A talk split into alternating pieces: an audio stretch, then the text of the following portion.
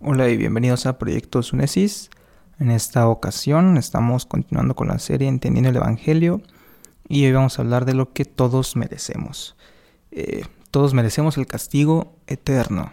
Eh, vimos en otros pasajes, eh, vimos en otros capítulos que estuvimos hablando acerca del pecado, de que todos los hombres han pecado. hablamos un poco del castigo heredado, hablamos un poco de la corrupción heredada, ¿no? Y, bueno, ahora vamos a hablar de que todos merecemos el castigo eterno. Tristemente hay muchas personas que escucha, bueno, yo he escuchado y, que las personas creen que se merecen lo mejor, que merecen ser felices, que merecen ser eh, recompensados, que merecen vivir bien, que merecen, merecen, merecen eh, cosas a su juicio buenas, pero lo único que bíblicamente merecen las personas pues es, es el castigo eterno, ¿no? Eh, Romanos 6:23 nos habla de que la paga del pecado es la muerte. Eh, Romanos 6:23 es...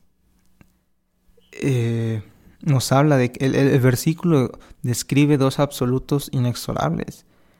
Hablando del castigo eterno, la muerte espiritual es el pago por la esclavitud de todo hombre al pecado. El otro absoluto es que la vida eterna es un regalo gratuito que Dios da a los pecadores que no lo merecen y es lo que nosotros vamos a estar viendo en los próximos eh, episodios, los próximos capítulos de Entendiendo el Evangelio. Ahora, ahora, ¿qué es el infierno? ¿Qué es el lago de fuego? Eh, por ejemplo, en versículos como 2 de Tesalonicenses 1.9, pues Pablo describe que el lago de fuego es el lugar de separación eterna de Dios. Son aquellas personas que han sido separados de Dios en la eternidad y que ya no tienen ninguna esperanza de, salvación. Eh, Pablo explicó que la duración y el alcance de lo que otros pasajes lo que en otros pasajes bíblicos se llama infierno, pues dura para siempre. Eh, es una experiencia no reversible, o sea, no puedes cambiar, eh, dura para siempre. Eh, es una destrucción y ruina completa, pero que no implica aniquilación, sino un nuevo estado de conciencia y se describe también como la ausencia y el aislamiento total de la presencia y la gloria de Dios. El castigo eterno.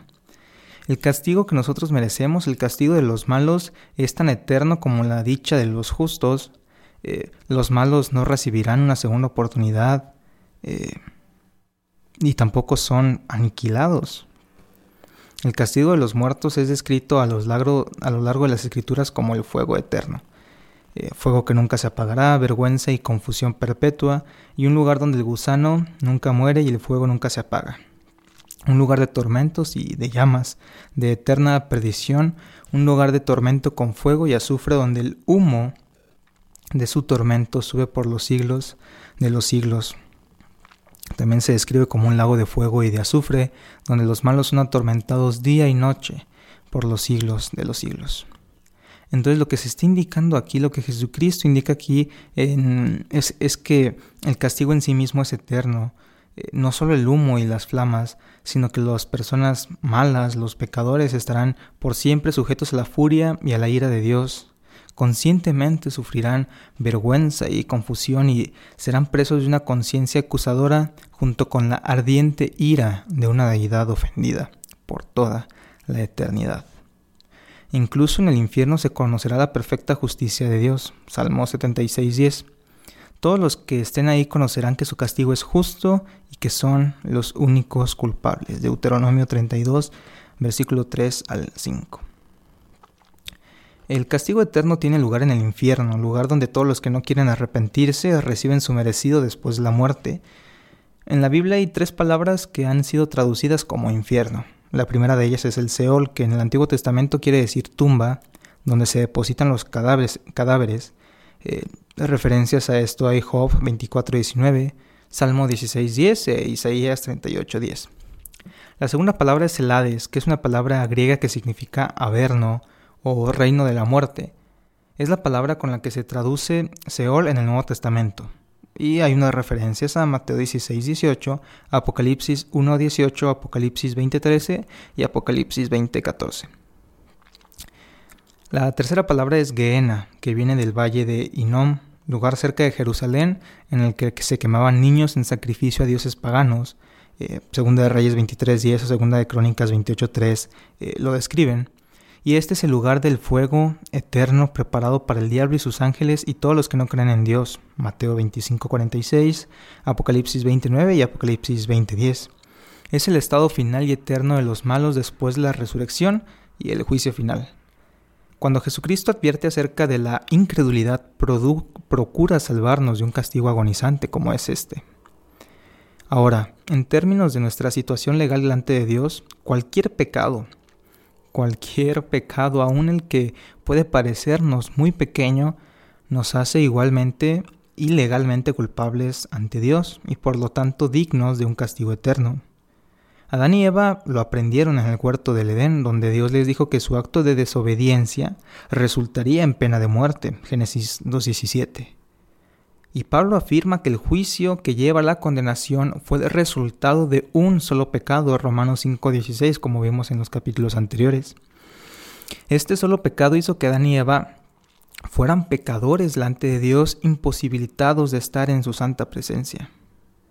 Esta verdad permanece válida a lo largo de la historia de la raza humana. Pablo, citando Deuteronomio 27-26, afirma, Maldito quien no practique fielmente todo lo que esté escrito en el libro de la ley. Galatas 3.10. Y Santiago declara, el que cumple con toda la ley pero falla en un solo punto y es culpable de haberla quebrantado toda. Pues el que dijo, no cometerás adulterio, también dijo, no mates. Si no cometes adulterio pero matas, ya has violado la ley. Santiago 2, 10 al 11.